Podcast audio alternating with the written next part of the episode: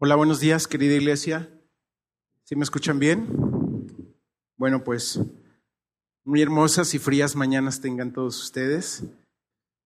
Es un gozo poder estar hoy, como que con mi respiración siento que se vicia un poco, a ver si lo, si lo pueden bajar un poquito. Es un gozo para mí estar hoy aquí enfrente, eh, listo para compartir la palabra del Señor y quiero hacer una oración justamente para que el Señor me use, para que sea el Espíritu Santo hablando la iglesia, para que lo que desde acá se diga no sea una filosofía de hombres, no sea mi pensamiento, no sea lo que yo creo, sino que sea el Espíritu Santo hablando a su iglesia. Vamos a orar. Señor, cuántas gracias te damos por la oportunidad que nos das de poder abrir tu palabra. Gracias porque tú eres suficiente. Gracias porque tu palabra, Señor, es autoridad.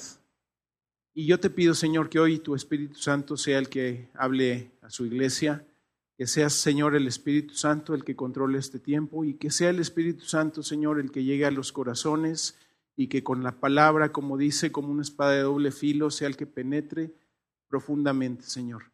Todo esto te lo pido en nombre de tu Hijo. Amén. Bueno, le voy a pedir a todos los chiquitines que pasan acá enfrente, todos los chiquitines que van a hacer su material, pasen acá enfrente, por favor. Recuerden que esa generación es la más importante.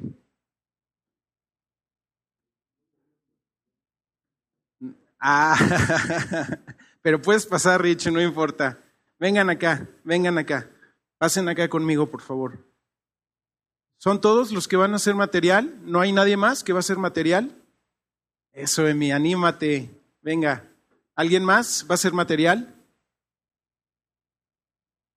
Muy bien. ¿Listo? ¿Quién más? Nadie más va a hacer material. Bueno, si por ahí alguien no quiso pasar, pero quiere hacer material, de todos modos puede ir por su material. ¿Ok? Si alguien le dio pena pasar acá, puede ir por su material. Pero bueno, la intención de que pasemos ahorita aquí es que yo les quiero pedir un gran favor. Hoy vamos a estudiar sobre la gloria de Dios. Hoy vamos a entender qué significa la gloria de Dios. Cuando decimos que nosotros tenemos un Dios glorioso, quiero que ustedes sepan eso qué significa. Cuando decimos que vamos a hacer algo para la gloria de Dios, quiero que ustedes entiendan qué significa hacer algo para la gloria de Dios. Cuando decimos que vamos a vivir para la gloria de Dios, yo quiero que ustedes entiendan perfectamente qué es vivir para la gloria de Dios. Y eso lo van a descubrir en su material. ¿Ok? Entonces vamos a orar, voy a orar por ustedes para que Dios les ayude a poder entender lo que hoy vamos a estudiar. Y después van a pasar allá afuera con la tía Rebe y la tía Rebe ahí les va a explicar con más detalle el material. Una vez que tengan el material en sus manos, en silencio, van a regresar y van a trabajar su material. Y acuérdense que ustedes me tienen que cuidar a que los adultos me estén poniendo atención. Si ven que un adulto no está poniendo atención o está haciendo ruido, ustedes le dicen, shh, pon atención. ¿Ok? ¿Listos? Bueno, vamos a orar. Señor, cuántas gracias te doy por estos pequeños de la IBJ. Gracias, Señor, porque es una bendición ver cómo desde pequeños están siendo educados, Señor, bajo tu palabra. Y yo te pido que hoy ellos puedan estar muy atentos y, Señor, tú puedas abrir su entendimiento para que ellos también entiendan lo que hoy haremos y lo que hoy estudiaremos respecto a tu gloria y vivir para tu gloria y hacer las cosas para tu gloria. Te lo pido en nombre de tu Hijo. Amén. Listo, pueden pasar por el material con la tía Rebe. Muy bien, iglesia, pues todos vamos a estudiar lo mismo, ¿ok? Ahora, quiero nada más hacer un, un, pequeño, un pequeño resumen o una breve recapitulación. Venimos estudiando una serie en la cual vamos a estudiar los atributos de Dios. Y hasta hoy hemos estudiado su atributo de grandeza, su atributo de soberanía, su atributo de justicia y hoy nos toca estudiar su atributo de gloria. Y déjenme hacer, digamos, eh, un ejemplo paralelo. Sí, y es porque está de moda, ¿verdad? Ahorita. Si yo pregunto, ¿a cuántos les gusta el fútbol? No el soccer, el fútbol. ¿A cuántos les gusta el fútbol? Levanten su mano. Ah, mira, hay, hay algunos. Y si yo preguntara, ¿cuántas reglas se ocupa durante un partido de fútbol? ¿Alguien podría responder? Yo, aunque yo levante la mano, yo no podría responder. ¿Cuántas divisiones hay en la liga de fútbol? Por ahí hay algunos. Yo no podría responder. ¿Cuántos equipos hay en cada división? ¿Alguien podría responder? Yo no podría responder. ¿Cuántos jugadores hay a la defensiva de un equipo? Yo no podría responder. ¿Cuántos jugadores hay a la ofensiva? Yo no podría responder. Bueno, a donde voy es, a veces decimos que nos gusta algo, que nos identificamos con algo y aplaudimos y nos emocionamos, pero cuando le empezamos a escarbar, a ver si realmente sabemos a profundidad sobre algo, pues resulta que nos damos cuenta que no sabemos nada de lo que decimos, ¿no? Tener afición por algo o creer. Y yo creo que tristemente a veces pasa lo mismo. Como creyentes nos identificamos con un Dios Decimos que le amamos, decimos que le alabamos, decimos que le glorificamos, pero cuando empezamos a rascarle, a ver si realmente entendemos de esos atributos de aquel Dios que decimos amar y que decimos, etcétera, etcétera, pues resulta ser que estamos como yo con el fútbol americano, ¿no? Que somos unos buenos espectadores nada más. ¿Vamos? Entonces, esa es la idea de por qué estamos estudiando a profundidad estos rasgos de la personalidad de nuestro Dios, para que cuando nos pregunten cuántos jugadores hay a la defensiva, pues podamos decir que 11, y no vamos a decir que 12. Ah, bueno, Si me pueden ir, nada más para, para, yo no irlos como, como diciéndoles, pasen la siguiente, la siguiente, nada más ayúdenme. Cada que yo pase una hoja, automáticamente es la señal para que ustedes cambien y ahí nos, nos podamos ir coordinando. ¿Ok? Bueno. Decíamos entonces que a menudo, como creyentes, en nuestros usos y costumbres, utilizamos frases como, esta alabanza es para la gloria de Dios nos congregamos, hoy tú y yo estamos aquí congregados y decimos que nos congregamos para dar gloria a Dios. Yo digo que esta predicación tiene que ser para la gloria de Dios. O a veces hacemos actividades evangélicas o de alabanza, etcétera, y decimos que esta actividad es para dar gloria a Dios. ¿Y sabemos a profundidad lo que estamos diciendo? ¿O solamente se ha vuelto un cliché cristiano decir que le damos honra y gloria a Dios. ¿Realmente entendemos qué es darle gloria a Dios? Bueno, la intención después de este domingo es que entendamos a profundidad cuando usemos estas frases, en realidad, qué es lo que estamos diciendo o a qué nos estamos refiriendo. ¿Vamos bien? Perfecto. Bueno, ¿qué creen? Incluso para mí, y espero que el Espíritu Santo sea el que me use, porque si fuera yo, creo que los voy a confundir totalmente y van a salir confundidos igual que yo lo estuve. Pero la gloria de Dios es, uno de los atributos o es uno de los conceptos difíciles de explicar, muy difíciles de explicar por todo lo que envuelve, pero muy fácil de ver. Repito, la gloria de Dios es uno de sus atributos muy difíciles de explicar, pero muy fáciles, pero muy fácil de ver. Y yo quiero ponerles este ejemplo. Y ahí están en las pantallas dos cuadros. ¿Cuántos de ustedes han caído deleitados ante una postal como la que está a su lado izquierdo? Un cielo espectacular, un azul turquesa espectacular, vegetación verde espectacular, y ustedes ven ese cuadro y quedan impactados y embelesados por lo que Dios creó. Y ese es un concepto de belleza. Si yo te dijera que me describas o que me expliques qué es belleza, probablemente encontraremos acá muchos puntos de vista y nos empezaríamos a hacer bolas. Pero si cada uno de ustedes se pudiera poner ahí, en ese balcón, entenderían perfectamente el concepto de belleza. Ahora, si yo los tomara de ese balcón y los pusiera en el otro cuadro, ¿alguien podría decir que eso es bello? Para alguien el concepto de belleza pudiera ser eso, lo que está a la izquierda. Perdón, perdón, lo que está, lo que está, lo que está a su derecha. Digo, al menos que el concepto de belleza universal esté como al revés, no creo que nadie pudiera decir, yo creo que lo que está a mi derecha es bello. ¿Me van siguiendo? Entonces, ¿a qué quiero llegar con esto? A lo que expliqué. A veces el concepto de la gloria de Dios es difícil de explicar, pero cuando estás parado y observas la gloria de Dios, fácilmente caes embelesado ante ella. ¿Sí? ¿Vamos bien? Perfecto. Bueno, hay demasiados textos en la Biblia que hablan respecto a la gloria de Dios. Muchísimos.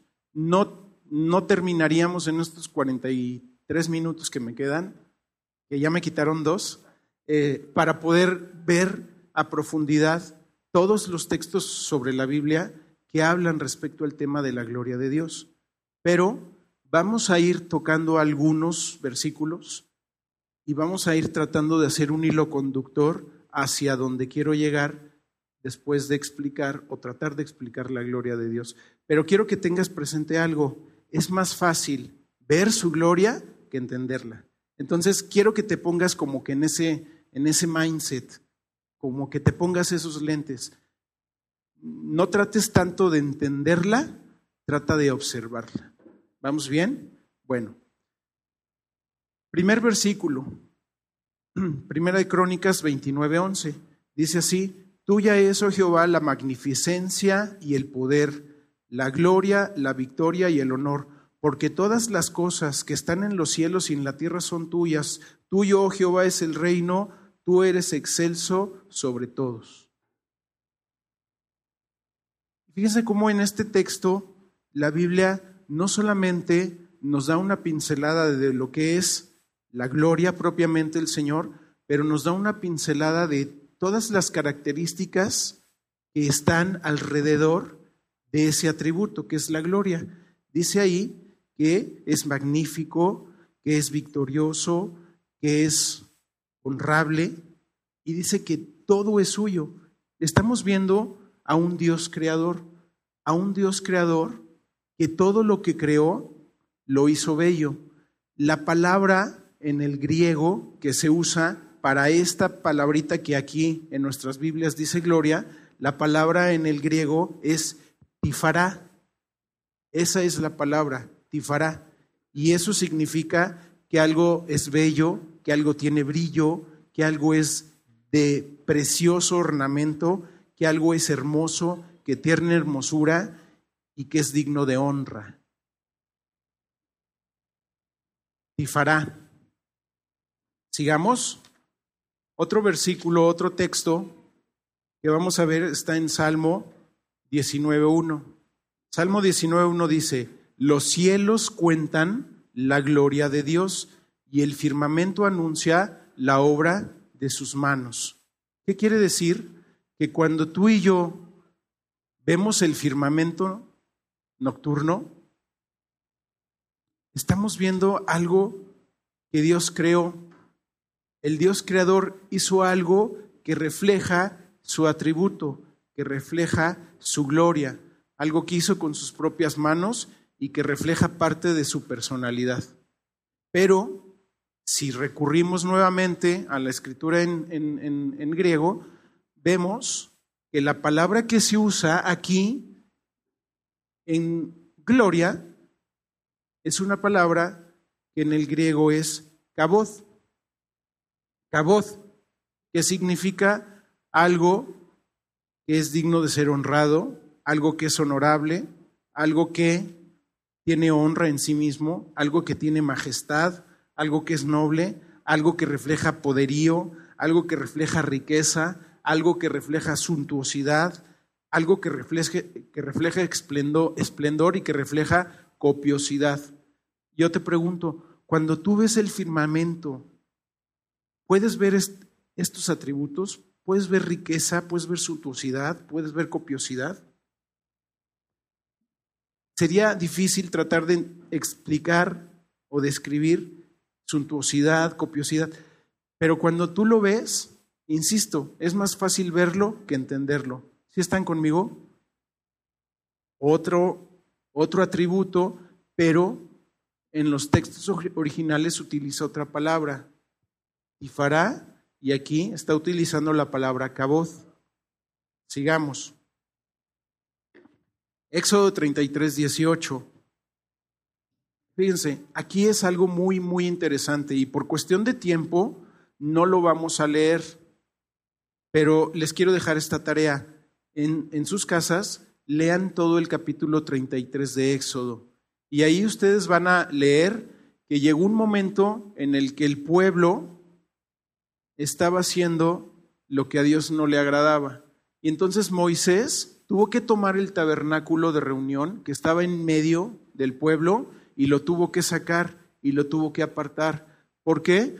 Porque tenemos un Dios que, como lo vimos el domingo pasado, es un Dios justo y que no puede cohabitar con el pecado y que Él tiene que permanecer fiel a sus atributos. Y entonces al, tener un, un Dios justo que no podía cohabitar con el pecado,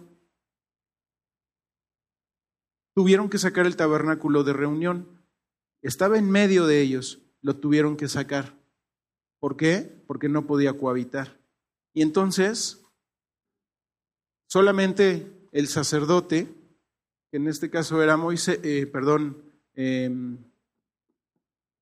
perdón, Aarón, tenía que salir al tabernáculo para poder tener esa relación profunda con la presencia del Señor y regresar. Y todo el pueblo que hacía pues se quedaba ahí a la distancia mirando. ¿Por qué? Porque no podían acercarse, porque la presencia del Señor era intimidante y quizá había algunos que hacían lo correcto delante de Dios, pero había otros que no lo hacían. Y entonces ahí teníamos un conflicto de que la presencia de Dios no podía cohabitar entre el pueblo. Y vean lo que dice aquí. Entonces le dijo, te ruego que me muestres tu gloria. O sea, un día él salió al tabernáculo de reunión y recibió de parte del Señor instrucciones para el pueblo y él le dijo, te ruego que me muestres tu gloria.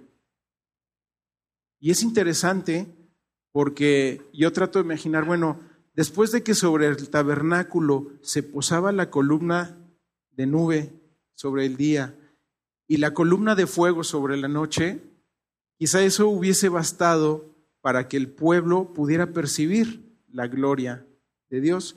Pero es interesante cómo aquí en este texto dice, él entonces dijo, te ruego me muestres tu gloria. Nuevamente, vamos al texto original y está utilizando la palabra caboz que ya describimos. Vamos a otro texto. Entonces, vamos a ver Éxodo 40-34. Vamos a ver la respuesta a esa petición. Entonces, una nube cubrió el tabernáculo de reunión y la gloria de Jehová llevó, llenó el tabernáculo. Entonces una nube cubrió el tabernáculo de reunión y la gloria de Jehová llenó el tabernáculo. Otra vez utilizando en el texto original la palabra caboz. Y les estoy dejando ahí, digamos, como la traducción de la palabra solamente para que estemos pensando en ella, ¿no? Honor, honrable, honra, majestad, nobleza, poder, riqueza, suntuosidad, esplendor, copiosidad.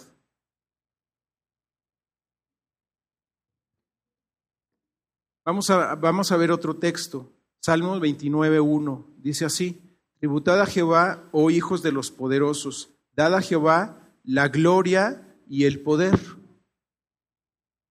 Y fíjense qué curioso, estamos hablando de que traigamos para el Señor. La palabra tributad es traer, tomar algo de lo que producimos y pagar un tributo, traer.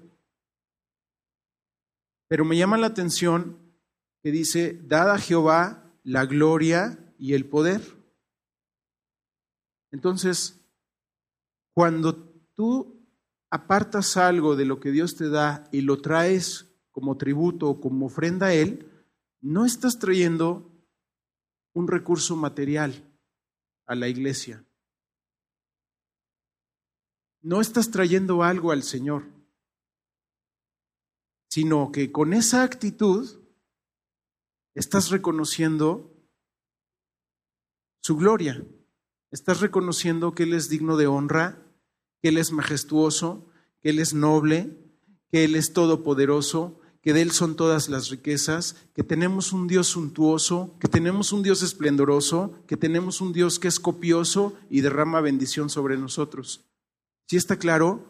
No es, no es lo que tú haces, es lo que tú reconoces al hacerlo. Entonces, fíjate, me, me, me impactó al momento en el que yo estaba tratando de poner mis ideas en orden, cómo se van entrelazando muchas de las prácticas que tenemos apuntando a la gloria de Dios. Y no es la actividad, sino es a lo que apuntamos al hacerlo. ¿Sí? ¿Vamos bien? Bueno, como resumen, hemos visto entonces que en el griego hay dos palabras para poder referirse a este atributo de Dios.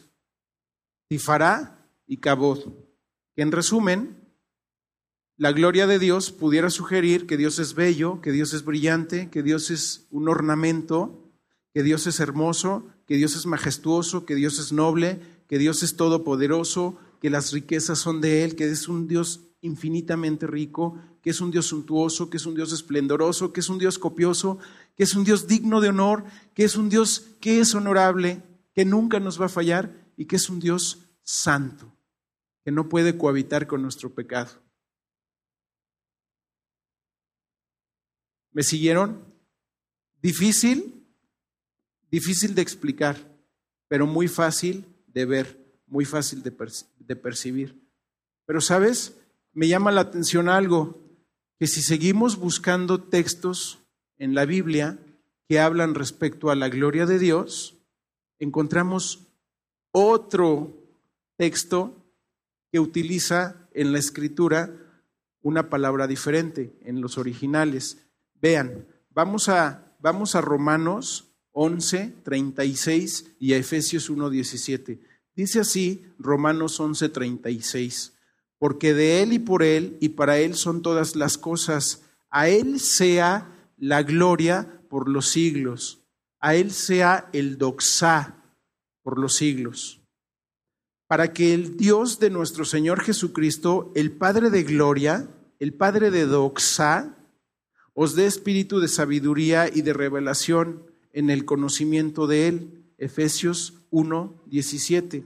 Y fíjate, esta palabra, esta palabra que se usa en estos textos, en el original, es doxa. Y si tratamos de entender qué es doxa, espero, algunos me van a seguir con esto, el que, no, el que no me siga con esto, más adelante lo voy a explicar en otros términos.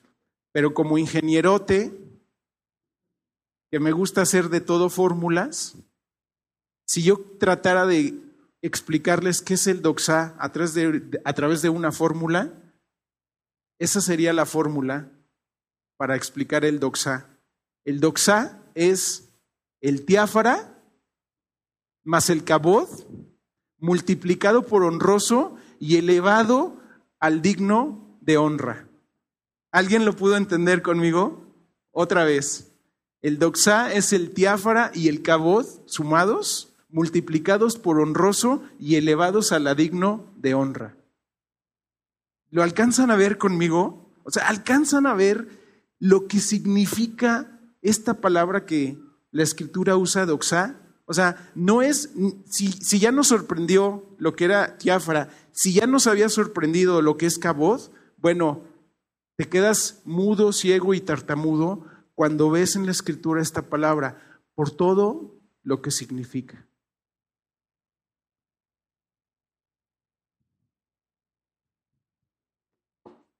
Bueno, entonces, Si, si ustedes vibraron conmigo a través de tratar de entender el doxa de Dios, fíjense nada más lo impactante del siguiente versículo.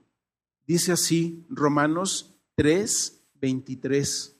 Por cuanto todos pecaron y están destituidos de la gloria de Dios. Por cuanto todos pecaron y están destituidos del doxá de Dios. ¿Te das cuenta lo privilegiado que somos, tú y yo, de poder haber entendido el regalo divino y perfecto de Dios y poder haber rendido nuestra voluntad y nuestros corazones a Él? Ve de lo que estamos disfrutando. ¿Qué tuviste que hacer para disfrutar de esto? Nada, porque no se trató de mí, no se trató de ti, se trató de lo que ese Dios majestuoso hizo por ti y por mí. Pero qué triste y qué miserable debe ser la vida del que se está perdiendo de esto. Porque eso es lo que dice el versículo. Por cuanto todos pecaron y están destituidos del doxá de Dios. Tu pecado y mi pecado nos impedía disfrutar de este doxá de Dios.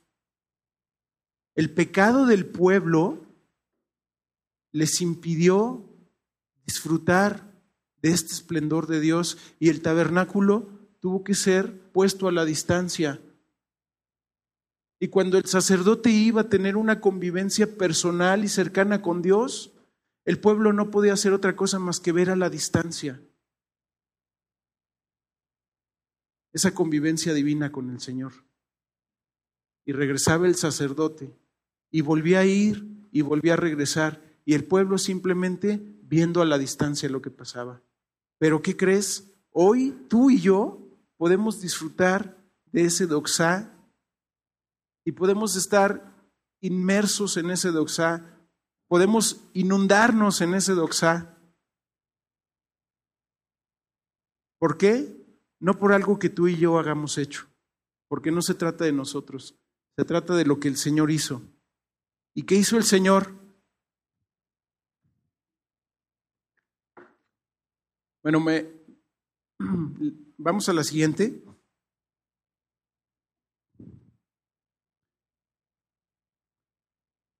A veces, tristemente, somos como el pueblo hebreo. Queremos estar cerca de Dios y queremos disfrutar y experimentar su gloria, pero estamos imposibilitados para hacerlo. ¿Por qué? Por nuestro pecado. Y a veces siendo creyentes, aunque tenemos ya la entrada a poder disfrutar de ese recurso, nuestro pecado rompe esa comunión y nos volvemos idénticos al pueblo hebreo, que no podía sino más que mirar a la distancia de este atributo de Dios. ¿Qué hizo el Señor para resolver este dilema? Porque veíamos con Poncho que somos pecadores y que Dios es un Dios justo. Pero también Dios es, Dios, Dios es un Dios glorioso. Y Dios es un Dios que quiere que disfrutemos de su gloria, que quiere que vivamos dentro de su gloria, que quiere que estemos inundados en su gloria. Y entonces Dios, y solo Él, pudo resolver esta ecuación, porque Él aborrece el pecado, pero ama al pecador. Y solo Él, solo Él pudo resolver esta ecuación. ¿Y qué hizo? Vamos a Juan 1.14. Dice así, y aquel verbo fue hecho carne y habitó entre nosotros y vimos su doxá, doxá como del unigénito del Padre, lleno de gracia y de verdad. ¿Lo ven? ¿Lo ven conmigo? ¿Se emocionan conmigo? Jesucristo Jesucristo no es más que la personificación de nuestro Dios. Y Jesucristo es la encarnación del doxá de Dios.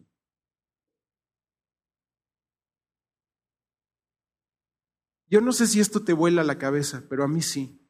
A mí me la vuela y para serte honesto, hay cosas que no logro entender con plenitud, pero veo el amor de Dios y veo cómo Él pudo resolver esta encrucijada.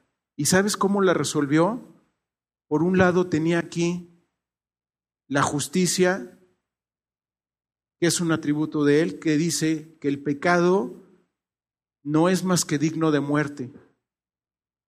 Y por otro lado, veo acá el amor y su misericordia, amándome a mí, pecador. ¿Y cómo resolvió Dios esta encrucijada? Él mismo se encarnó en la tercera persona divina y se puso en medio de esta cruz. Pagó por tu pecado pagó por mi pecado, el justo declarado injusto, para poder unir su justicia y su amor. ¿Sí lo es? Y darte a ti y a mí la bendición de poder disfrutar de la gloria de Dios, de poder inundarnos en este remolino de hermosura de majestuosidad, de copiosidad, de belleza.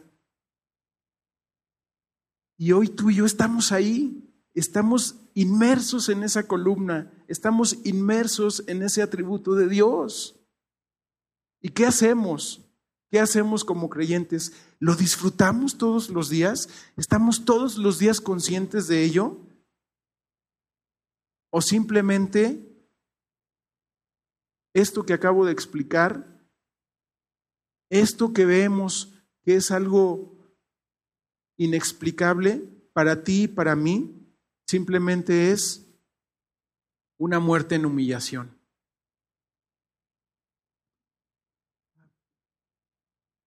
Algo divino vino a esta tierra y murió en, murió en humillación y hasta ahí se queda.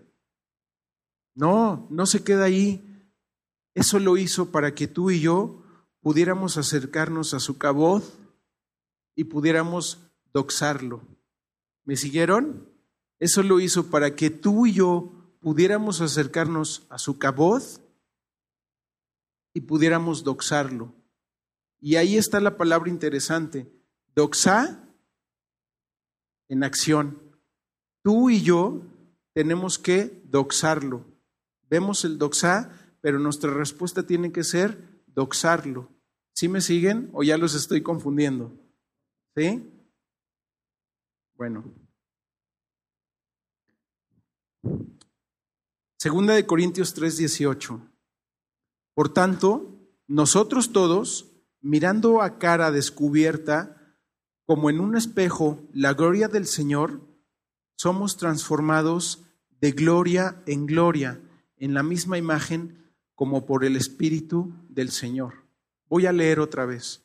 Por tanto, nosotros todos, mirando cara a cara descubierta, como en un espejo, la doxa del Señor, somos doxados de doxa en doxa, en la misma imagen como por el Espíritu del Señor.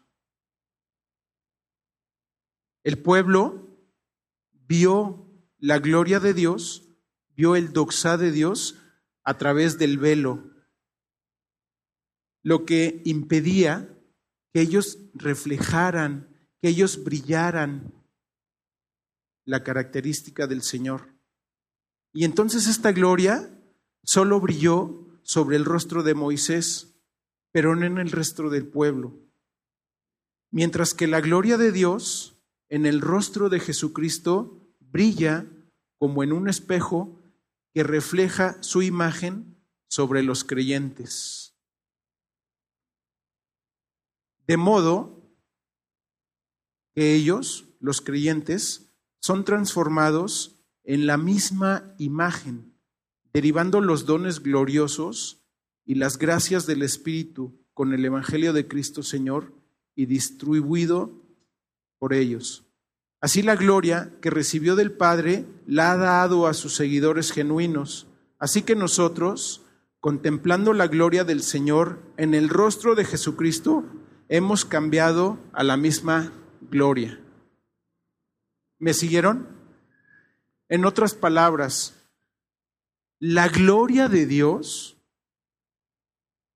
nos transforma a ti y a mí. Cuando tú y yo recibimos el regalo divino de la salvación, nos prostramos en esta cruz, entendimos que éramos pecadores, que estábamos separados del doxá de Dios, que nuestra vida era miserable y que nada podíamos hacer, y experimentamos la salvación, fuimos sellados con el Espíritu Santo. La característica del Señor se posó en nosotros. El doxá de Dios está en ti, está en mí, está posado sobre nosotros, sobre, figuradamente, sobre nuestros hombros está esa columna. ¿Y qué hace? Esa columna brilla sobre nuestros rostros. Y ese brillo sobre nuestros rostros se refleja. Y ese brillo y esa característica divina produce algo aquí adentro que empieza a cambiarnos, que empieza a transformarnos,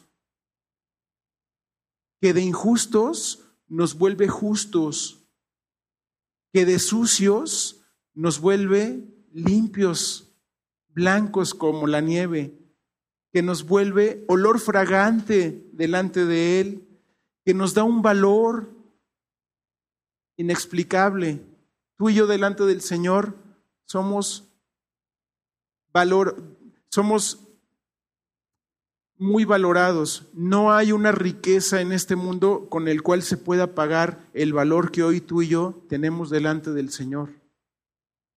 ¿Hicimos algo tú y yo? Nada, no hicimos nada. Es Él actuando, es Él buscando, es Él uniendo lo que no se podía unir. Y eso nos debe revolucionar la cabeza. Eso nos debe poner todos los días a pensar si realmente estamos dejando que ese atributo glorioso de Dios nos impacte, nos cambie, nos transforme. Y entonces, la pregunta que yo les hacía a los niños, cómo vivir para la gloria de Dios. ¿Cómo damos gloria a Dios? ¿Cómo hacemos cosas para su gloria? Porque quizá, y yo me apunto en la lista, siempre decimos eso, que esto sea para su gloria. Vamos a darle gloria a Él. Pero realmente con nuestras actitudes lo estamos haciendo, estamos viviendo realmente para su gloria. O simplemente, como inicié la predicación, es un cliché que usamos y usamos y usamos repetidamente. Bueno, ¿cómo glorificamos a nuestro Dios? Entonces, fíjate, otra vez, Él es doxá, ¿cómo lo doxamos? Él es doxá, ¿cómo lo doxamos? ¿Cómo vivimos para darle gloria a Él? Bueno, vivimos para darle gloria a Él a través de estos tres puntos. Lo glorificamos al creer, en Él y en sus promesas y en sus promesas. En medio de la prueba, nuestra fe lo glorifica. Cuando creemos en Él y en sus promesas, en medio de la prueba, nuestra fe lo glorifica.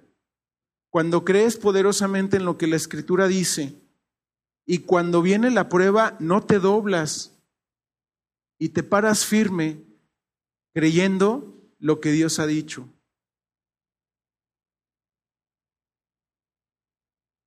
Pero si a la primera prueba nos doblamos y abandonamos la fe, pues no lo estamos doxando, realmente no entendimos la gloria de nuestro Dios y lo que Él hizo por nosotros.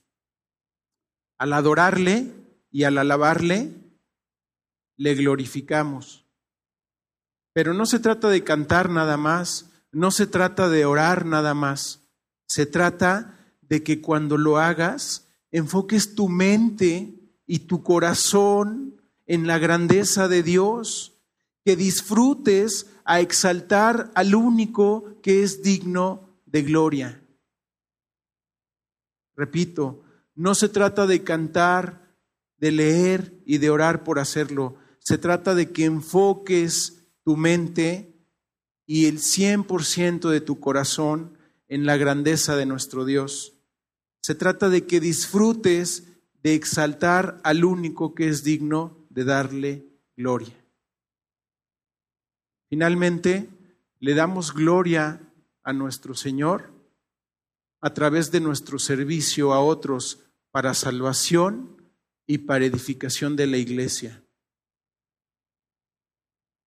Por ahí ya tuvimos con Chacho un estudio fascinante respecto al tema de los dones. Bueno, le damos gloria a Dios cuando usas los dones que Él te dio para salvación de otros y para la edificación de la iglesia. Entonces, yo te invito y me invito, la próxima vez que tú digas que vas a hacer algo para la gloria de Dios, pregúntate si estás creyendo en Él y en sus promesas, si realmente al adorarle y al alabarle te estás concentrando en lo que Él es y estás disfrutando de exaltarle a Él, que Él es el único digno de gloria y honra. Y pregúntate si estás poniendo a su servicio lo que Él te dio para salvación y para la edificación de la iglesia. Amén. Vamos a orar. Señor, cuántas gracias te doy porque tu palabra fue expuesta. Gracias, Señor, porque estoy seguro que el Espíritu Santo fue el que habló a tu iglesia. Señor, gracias por este atributo maravilloso que hemos podido estudiar esta mañana.